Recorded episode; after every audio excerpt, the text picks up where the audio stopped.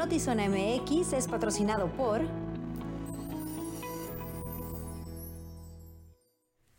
Muy buenas tardes, bienvenidos a Notizón MX. En este ya, gracias a Dios, viernes, Viernes Santo. Les saludamos con mucho gusto. Luis Eduardo Cantúa, ¿cómo estás? Bien, Alejandra Ángela, emocionado de que ya por fin es viernes, de que vamos a descansar un ratito, de que vamos a estar eh, desconectándonos de esta a veces eh, abrumante realidad. Te veía como que en oración. Pensé que estabas en oración. No, estaba en agradecimiento, en gratitud. El momento de reflexión y resguardo. Sí. Oye, rápido, la conversación eh, va a ser bien breve porque tenemos muchas noticias. Pero estoy convencido de que la corrupción que impera en la línea existe porque hay gente muy hija de la fregada que paga para que los dejen meterse. Gaviotones. No, el gaviotón es el que se presta y donde ve la oportunidad aprovecha. Y es gente como en cualquier otro lado. No, sé si lo has visto de esta manera o sea, realmente quien jode la vida es quien da esos 20, 30 dólares a quien se va a hacer como que se cae enfrente de un carro para que el otro se meta. Hoy, hoy me encantó una sugerencia que dio este Tony Hernández de Yo Amo Tijuana ¿Por qué? Dijo que eh, cuando sucediera eso, pues lo dejaras que se metiera, ¿no? Cuando se te meten. Y lo voy a durar una hora en la garita y en cuanto vieras un policía le avisaras que se había metido y como no te puedes meter, los policías tienen la obligación de sacarte de la fila, entonces ya que tuviera una hora, el policía lo sacara. Esa es buena. Esa fue una sugerencia que hizo y me pareció bastante Yo la, yo la reforzaría, Tony, nada más para decirle a la gente que grave para cuando llegue el policía le diga, mira señor, este es el gaviotón y aquí está cuando este carro se metió. Y que tenga evidencia para que en ese momento, pues sí lo saque. Lo saque. Ojalá que así funcione. Me gustó la sugerencia. Dice Gerardo ¿eh? García que te vio de Poncio Pilato en el Via Crucis. y a ti te escuchó en la radio. Yo creí que estaba de Jesucristo el Señor. ¿Cómo que Poncio Pilato? No, dijo Poncio Platos. bueno, lo que Gerardo García quiso decir era Poncio Pilatos y luego dijo Via Crucis, pero también se refería al Via Crucis. Ayer no te hice la pregunta, no me dejaste preguntarte. Hoy sí lo voy a hacer antes de que empecemos. ¿Ya te aprendiste huevitos con jamón? Ya, yo ya me lo sabía desde antes. ¿La cantas al aire? Domino perfectamente huevitos con jamón. ¿La cantas en inglés? La canto hasta en francés. ¿Te pagan cada vez que vas al aire y antes de dar tu eh, bloque de noticias cantas huevitos con jamón? No, sería incapaz de quitarle a Jesse ese ese título este, que solo él puede tener, pero por supuesto que me sé huevitos con jamón. Se me acabaron las preguntas. Muchas gracias, Alejandra. Todos los días, de lunes a viernes, te vamos a escuchar. Pues nada más voy a estar hasta el miércoles porque Ricardo Ojeda regresa. Ah, no, entonces al enano no lo vamos a escuchar. A ti solo de lunes a viernes. Gerardo García dice, ah, gracias, el palomo de la noticia. ¿Qué tal? bueno. Arrancamos entonces. Pues dale, pues. Ah, soy yo. Ya. Sí. Oiga, fíjese que los deslaves de cerros continúan en Tijuana y esta vez se registró en el fraccionamiento Colinas de Chapultepec. Vea por favor cómo se está hundiendo la tierra aquí en Tijuana.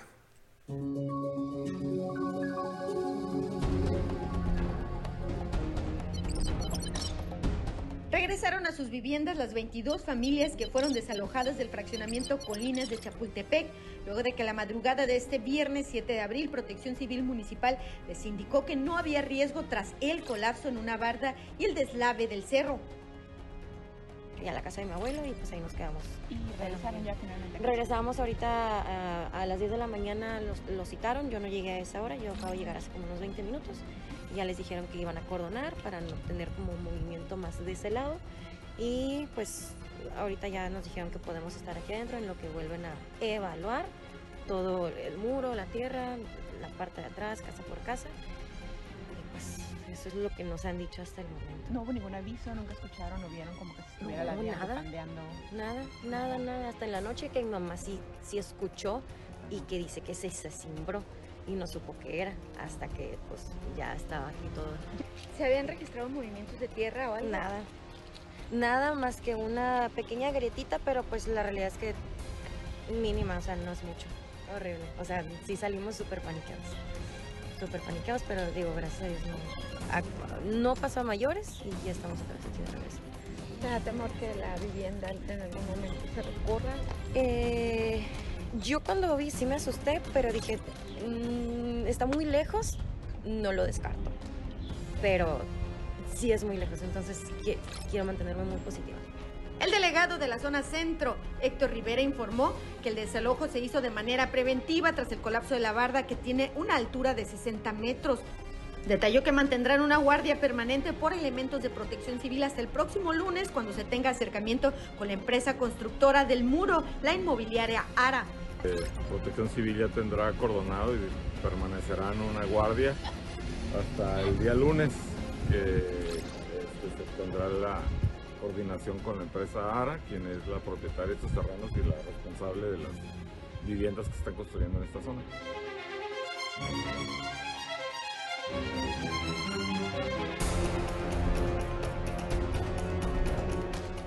Residentes del lugar señalan que habían reportado desde hace varios meses una fuga de agua potable en la avenida principal Colinas de Chapultepec que escurrió en el cerro. Consideran que pudo ocasionar los deslaves y recrudeció el problema por el paso de las lluvias.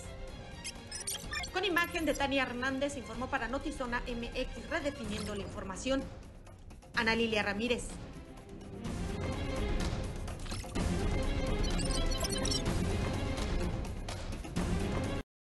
Como cada año, miles de fieles católicos presenciaron la, escenificación de la Pasión de Cristo, que arrancó con Jesús al iniciar su camino cargando la cruz en la iglesia San Francisco frente al Parque Teniente Guerrero para llegar hacia su destino final, su crucifixión y muerte en la Santa Cruz afuera de la iglesia del Santuario de Guadalupe, en la calle Segunda, en la zona centro.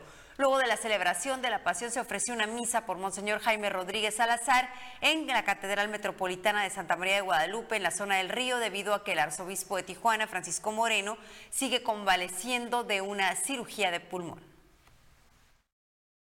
Señor Jesús, modelo de toda vida, enséñanos la grandeza de ser siempre pequeños. Tengo 20 años viniendo al Via Crucis. Creemos en Dios y creemos somos culpables de todo lo que Él está viviendo y aquí estamos acompañándolo en, en su dolor y en su cruz. Somos un pueblo. La mirada de la Virgen nos ayuda a mirarnos entre nosotros de otra manera. Con toda mi familia, mis hijos, mis nietos. Tratamos de inculcarles que esto es real, que Él sufrió por nosotros en la cruz y que tenemos que redimirnos, cambiar, perdonar a la gente, perdonarnos a nosotros mismos y pedirle mucho a Dios para que nuestro mundo cambie por todo lo malo que hay que se está viendo. Sin la alegría de la resurrección, le recuerda a Pedro que debía seguirlo en el despojo. En verdad te digo, cuando eras joven tú mismo te ceñías e ibas a...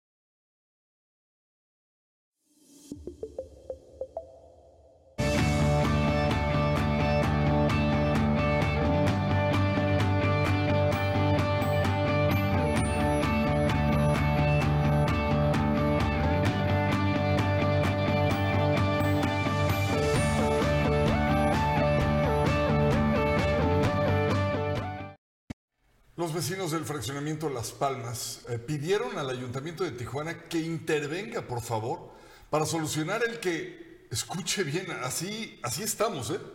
Particulares quieran tener el control del histórico, antiquísimo y siempre de la sociedad Parque de las Américas.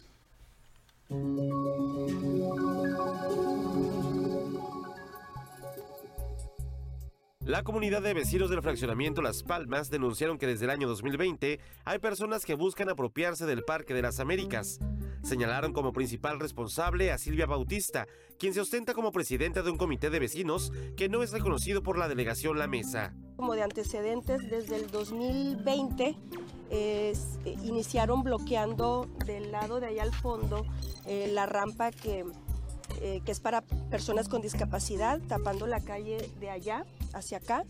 Eh, tumbaron el, el kiosco, eh, la caseta de policía, eh, se metió un, sobre ruedas, este, ¿qué más? Se rentaron las canchas, ¿sí? A una, se empezaron a, hacer torneos y, y cobraban las, las canchas. Entonces, en aquel momento, cuando empezó a suceder todo eso, apareció la protagonista, ¿verdad? Que es la señora Silvia Bautista Telles, eh, que ella decía que era eh, presidenta de un comité de vecinos de aquí de Las Palmas. La verdad, muchos de nosotros desconocíamos quién eran. Los residentes del fraccionamiento denunciaron que en últimas fechas, particulares intentaron ingresar con maquinaria al parque, pero al ser cuestionados se retiraron. Indicaron que el siguiente día colocaron lonas anunciando un proyecto con logotipos del ayuntamiento, mismas que fueron retiradas por las autoridades municipales por ser falsas. De hecho, ya se pidió una investigación a la presidencia eh, para que nos para que investiguen los archivos de catastro y se vea eh, los papelitos, ¿verdad? De la donación del parque. Que, sea, que el municipio haga lo que tenga que hacer para que el parque pertenezca al municipio. Ya pedimos esa investigación a, Catastro. Ellos tienen que responder y poner las cosas en orden. Nuestro miedo es que particulares se quieran apropiar del terreno Destacaron que el parque tiene más de 50 años en el que las familias de los fraccionamientos cercanos han contribuido a su crecimiento. Explicaron que en particular el presidente del último comité reconocido, Guillermo Reina, estuvo en constante actividad para el cuidado del parque y enfatizaron que hay elementos suficientes para fincar responsabilidades al particular que podría intentar apropiarse del espacio público. Desafortunadamente falleció, además terminó el gobierno y los comités, según tengo entendido, terminan igual con, el, con los gobiernos, ¿no? Eh, hoy por hoy no existe un comité como tal, pero a mí la otra parte que me hace mucho ruido. Hay videos, hay fotos, hay pruebas, hay elementos, hay testigos. En lo personal he tenido dos roces con la señora Silvia Bautista, perdón, tumbando este, la caseta de policía, en fin.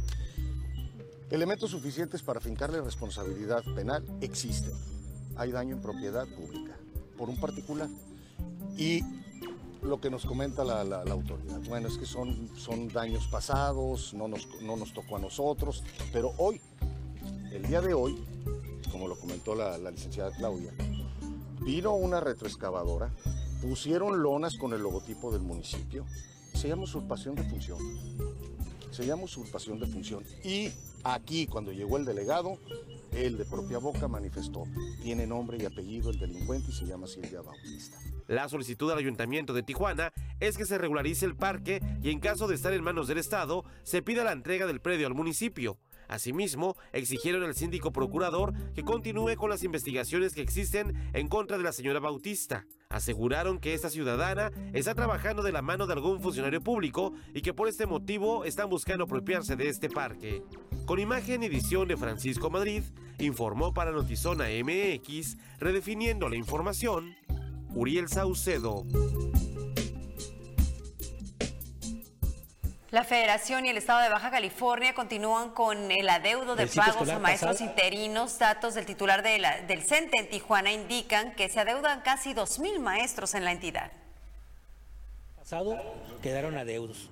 Este ciclo escolar que ya estamos en el mes de abril sigue, sigue habiendo adeudos.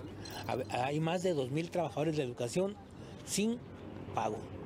Lástima que hablemos de un gobierno que le duele el pueblo, un gobierno que habla del corazón por, por delante, un gobierno que dice que primero los niños y primero la educación y no vemos el pago a los interinos. Por, por una parte. Por otra parte vemos también las escuelas abandonadas, las escuelas que no fueron reparadas, fue, escuelas que fueron vandalizadas desde la pandemia, escuelas con muchas, muchas decadencias y ahora con las lluvias que dieron de sí mucho que hablar sobre las goteras, sobre las paredes húmedas. Esperemos, y, esperemos que un milagro hablando de la Semana Santa, ¿no?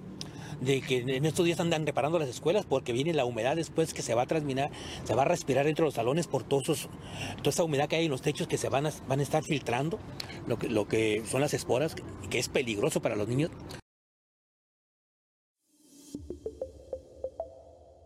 Easy ahora todo es más fácil porque tú eliges cuántos canales quieres ver y los megas que quieras para que no te pierdas las series, películas y producciones originales de tus streamings favoritos. Como Disney Plus con las mejores historias del mundo y VIX Plus con las novelas y el mejor fútbol. Llévatela más fácil, llévatela Easy. Con Telcel tienes los mejores equipos, planes y promociones. Contrata el plan Telcel Plus 4A 24 meses y te regalarán 24 gigas. Conoce toda la información acudiendo a tu Telcel más cercano y aprovecha para contratar ahí mismo tu plan Telcel Plus con los mejores beneficios. Telcel, la mayor cobertura y velocidad. I love the taste of the sea and their gastronomy. I love acknowledging their life experience through their hands. I love how my family enjoys it. I love the way it embraces me with its sunset. In a few words, I love Rosarito.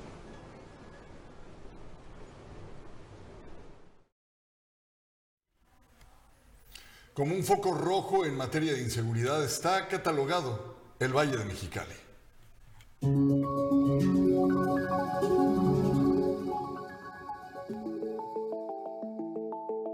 Valle de Mexicali sigue siendo una zona roja en materia de inseguridad en Baja California, pese a que las autoridades aseguran que los índices delictivos han bajado. La percepción es el gran reto, señalan en las corporaciones policíacas. Sin embargo, siguen ocurriendo diversos hechos de gran impacto en diversas comunidades. Trimestre con una disminución del 35% de los homicidios violentos respecto al 2022.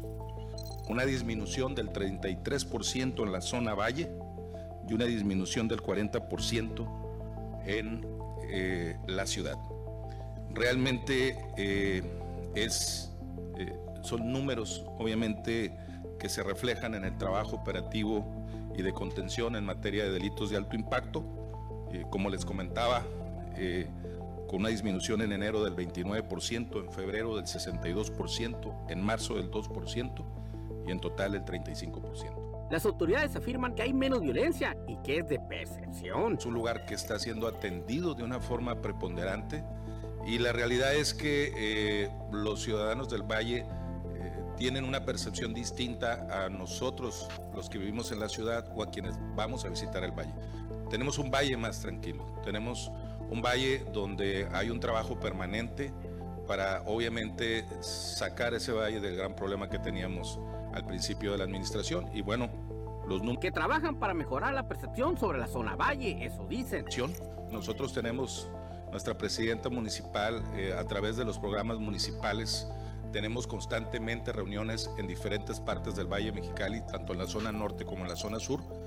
La propia seguridad, eh, la Dirección de Seguridad Pública tiene reuniones con liderazgos, comisariados, eh, obviamente delegados. Eh. Afirma regidora que nada ha cambiado en el Valle en materia de inseguridad.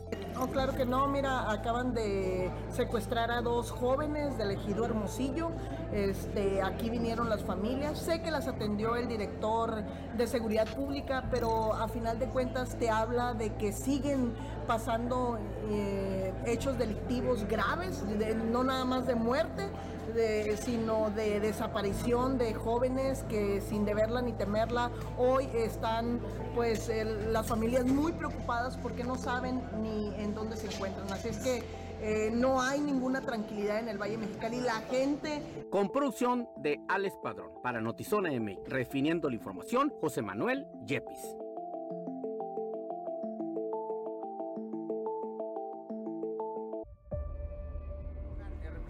En todo momento. Este proyecto maravilloso, de verdad maravilloso. Y en cualquier lugar. La Secretaría de Seguridad. Klimbam. Diversión e información en un solo clic. Información en breve desde Notizón MX. Vicente Fox fue recibido en Phoenix, Arizona, con gritos en donde se logró escuchar la palabra mentiroso y la palabra traidor. El expresidente viajó a Estados Unidos para participar en un evento de promoción del voto mexicano en el extranjero que fue organizado por Chicanos por la Causa. Dentro del video se ve a personas que increpan al exmandatario por la fuga del Chapo Guzmán durante su gestión. El Papa Francisco no acudirá al Coliseo para presenciar el tradicional Via Crucis del Viernes Santo y lo seguirá desde su residencia en el Vaticano por el intenso frío. Desaparecieron 23, pero ya localizaron a 105. La Fiscalía de San Luis Potosí informó que rescató a dos grupos que estaban privados de la libertad en Matehuala. Primeros reportes detallan que fue posible localizar con vida a las personas que estaban cautivas por un grupo de infractores. Al tiempo fueron aseguradas cinco camionetas, una serie de armas que fueron ya puestas a disposición de las autoridades. La gran mayoría de estas víctimas eran transportadas por situación de migración laboral. La Oficina de Presidencia de la República confirmó formalmente que no cuenta con ningún documento que informe cuánto costó y quién o quiénes pagaron la contratación de cientos de sillas, pantallas gigantes, vallas metálicas, templete y un sistema de sonido que utilizaron en el mitin que encabezó el presidente Andrés Manuel López Obrador el 27 de noviembre en el Zócalo, en la Ciudad de México, para celebrar cuatro años de gobierno. Con tu boleto ganamos todos. Con el 90 sorteo magno de la UABC este 8 de junio, tú puedes ser el ganador. Primer premio, 23 millones de pesos. Segundo premio, 4 millones de pesos. Además, autos último modelo y mucho más. Compra ya tu boleto y juntos sigamos apoyando la educación de miles de estudiantes universitarios. Con tu boleto ganamos todos. www.sorteosuabc.mx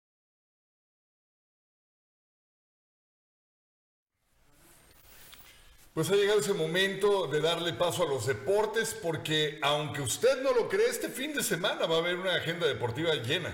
Listísimo en Zona Sport, Adrián Sarabia. Hola, ¿qué tal? Saludos eh, compañeros, así es, eh, béisbol, eh, básquetbol también, este, el lunes, martes, miércoles juega Sonkis, pero los padres están jugando ahorita en estos momentos contra Bravos de Atlanta y juega Cholos contra Querétaro, una agenda deportiva cargada, como lo dice Luis Eduardo. Pues entonces,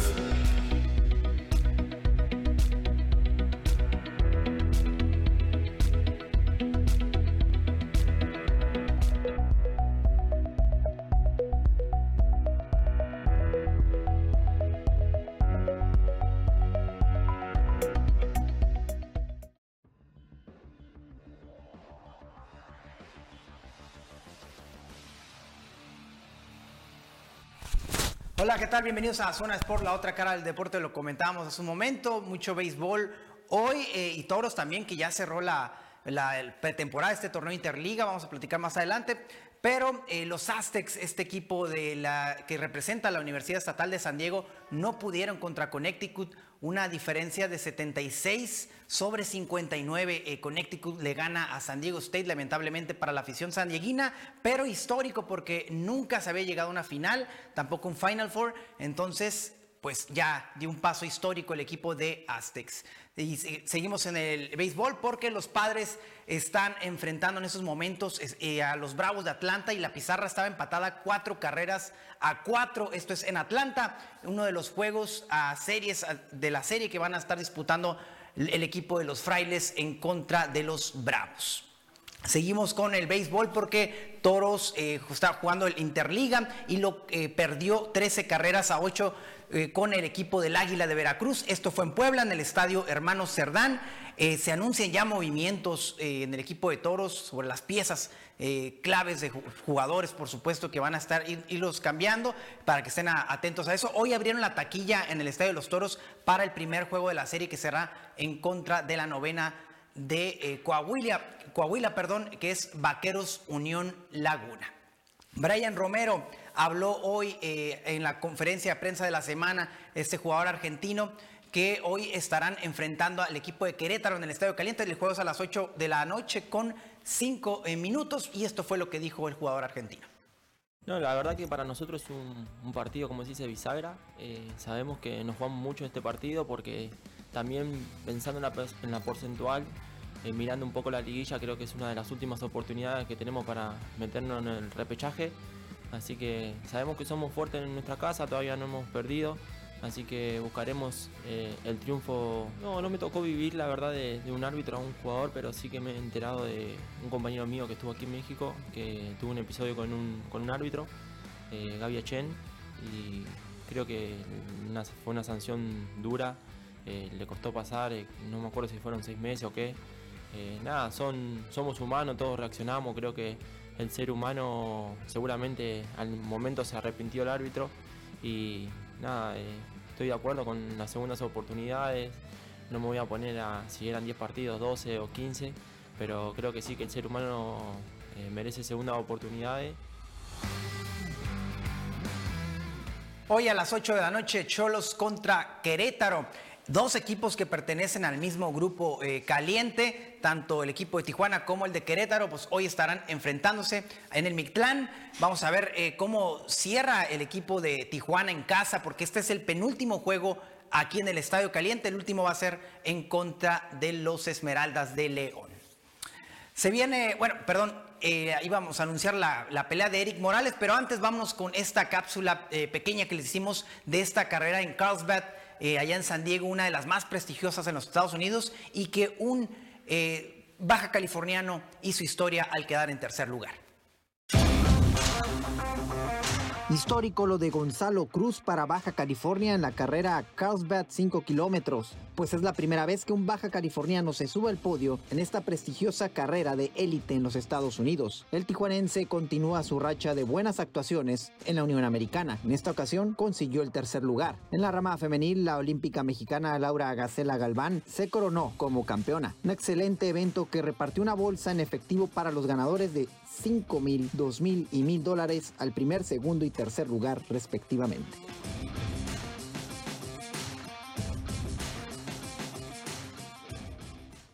Pues ahí teníamos el lugar histórico de este eh, tijuanense, atleta tijuanense Gonzalo Cruz y por supuesto la participación siempre emblemática ya de Laura Galván Olímpica en Tokio 2020. Eric Morales y Julio César Chávez se verán las caras este próximo 20 de mayo, que caerá en sábado, un buen día para apreciar este último adiós, como se le llama a esta exhibición, la última exhibición que hará Julio César Chávez en contra de Eric Morales, boletos ya a la venta y será en el Estadio Caliente. Esto ha sido todo en Zona Sport, pero les quiero recordar que nos pueden seguir en todas nuestras plataformas como arroba oficial Zona MX, perdón, o arroba Climbam y sobre todo en el canal de YouTube donde activen la campana y por supuesto suscríbanse en el canal de YouTube de Climbam y por supuesto también el de Zona MX. Nos vemos el próximo lunes.